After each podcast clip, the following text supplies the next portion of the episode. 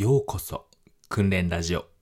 この番組は陸上自衛隊に15年勤めていた私モッティがテレビに出ないような自衛隊の話をしたりリアルな自衛隊を知ってほしいそんなテーマでお届けしております。はいということで皆さんいかがお過ごしでしょうか？えっ、ー、とですね私はですねえっ、ー、と、お隣さんがですね、ちょっとしたクレーマーの方だったんですけども、えっ、ー、と、本日、引っ越していきました。はい。めでたく。もうどんどんどんとね、壁を叩かれたりしてですね、非常に、えー、怖い思いをしておりましたけれども、なんとか出て行ってくれました。ということで、本日のテーマに移っていきたいなと思います。本日のテーマは、自衛隊の彼氏の作り方でございます。自衛隊の彼氏の作り方です。はい。なぜこのテーマでお話しするのかというとですね、以前の放送でお話ししたんですけども、自衛隊の彼氏を作るときに気をつけるべき一つのことというテーマでお話をさせていただいたんですが、今回はですね、ちょっとあの、話の話題を変えてですね、今回はどうやったら自衛隊のですね、彼氏と付き合えるのか、どうやったら自衛隊男子と付き合えるのか、というですね、お話をですね、させていただきたいと思います。もう一度言いますと、えー、どうやったら自衛隊の彼氏と付き合えるのか、ということですね。はい。そもそも自衛隊の男子とですね、出会うには、二つほどですね、方法があるのかなと私思っております。一つ目がですね、駐屯地の記念行事に遊びに行くということですね。まあ、イベントですね。イベント。はい。で、もう一つ、二つ目が自衛隊男子を知ってる友達から紹介してもらうの二つですね。はい。もう一度言いますと、駐屯地の記念行事、えー、イベントですね、に遊びに行く。もう一つが、自衛隊男子を知ってる友達から紹介してもらう。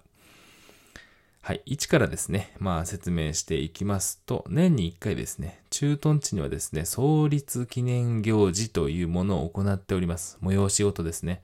はい。中にはですね、行ったことあるよという方もいらっしゃるかと思います。ただですね、現在はですね、ちょっとコロナ禍ということでやっていないところがほとんどじゃないかなと思っております。もしですね、このイベントが再開された時はぜひ行かれてみてください。そしてですね、そこでどうやって出会うか。はい、もうこれ、実はもう一つしかなくて、自ら声をかけに行くと。いうしか方法がないのかなと思っております。え、嘘、マジで恥ずかしいじゃん、みたいな思われるかと思うんですけども、駐屯地のイベントです、イベントでですね、あの、自衛官自ら女性にですね、こう来場者の女性にこう声をかけるっていうことはなんてことはしないので、基本的にその、いわゆる仕事中にナンパみたいになってしまいますので、それはないよというところでですね、えー、自衛隊男子の彼氏が欲しいあなたがですね、自ら声かけをすることが必須でございますと。一人がですね、やっぱ恥ずかしいから嫌だ、みたいな感じの方はですね、友達とですね、複数人で行けばいいのかなと思っております。こういうイベントでですね、あの、ナンパするという女性はほぼいないと思います。ね、女性から行くなんてと思ってる方も多いかと思いますが、だからこそチャンスなのですと言いたいなと私は思います。はい。自衛隊男子のですね、彼氏が欲しい方はぜひ恥ずかしがらずにチャレンジしてみてください。独身男子いっぱい転がっております。はい。もしですね、どうしても無理だと、いやもう恥ずかしいよという方は、二つ目の紹介というパターンで攻めていくのがいいのかなと思います。友人などにですね、聞いてもらってですね、友人の友人からでもいいです。もう、とにかく紹介してもらいましょう。ちなみに、私と私の奥さんはですね、えー、2の、えー、2つ目に紹介しました。あのね、紹介で出会うというパターンで知り合って、1年後には入籍をいたしました。うん。はい。で、先ほどですね、一つ目の方法で、えー、その記念行事のイベントとかですね、に遊びに行く方法をお伝えしましたけども、それを実践するときのですね、ポイントとして、あの、階級章のですね、位置、階級章の位置を確認しておいてください。あの、まあ、あの、記念行事の時はですね、制服で、えー、その当日うろうろしている自衛官の方とか、迷彩服でうろうろしている方がいますので、あの、共通して言えるは、言えることがですね、腕に階級章がある人ですね。腕。腕の、えー、二の腕付近ですかね。あの、二の腕の横らへんに、えー、あの、あれですね、ハンコ注射打つね、位置らへんです。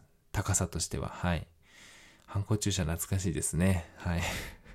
ハンコ注射の位置にですね、会計書ついてます。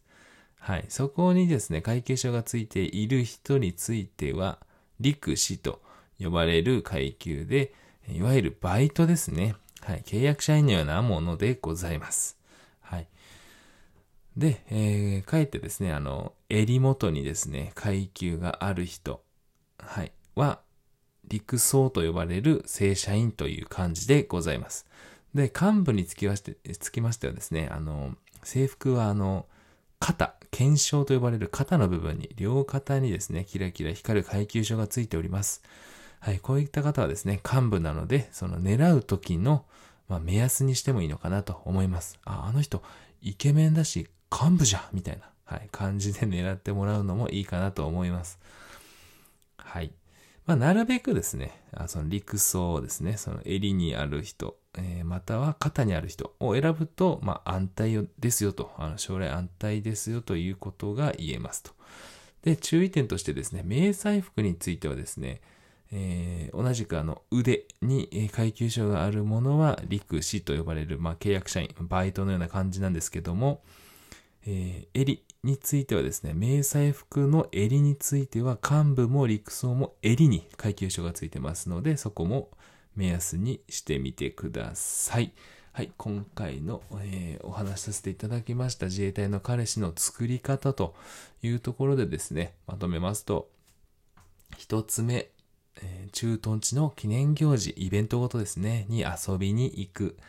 で、自ら声をかけるというところと、まあ、二つ目のですね、自衛隊男子を知っている友達から紹介してもらうということが、えー、言えるのではないかと私は考えました。ということでですね、本日の訓練も以上です。ありがとうございました。ではまた。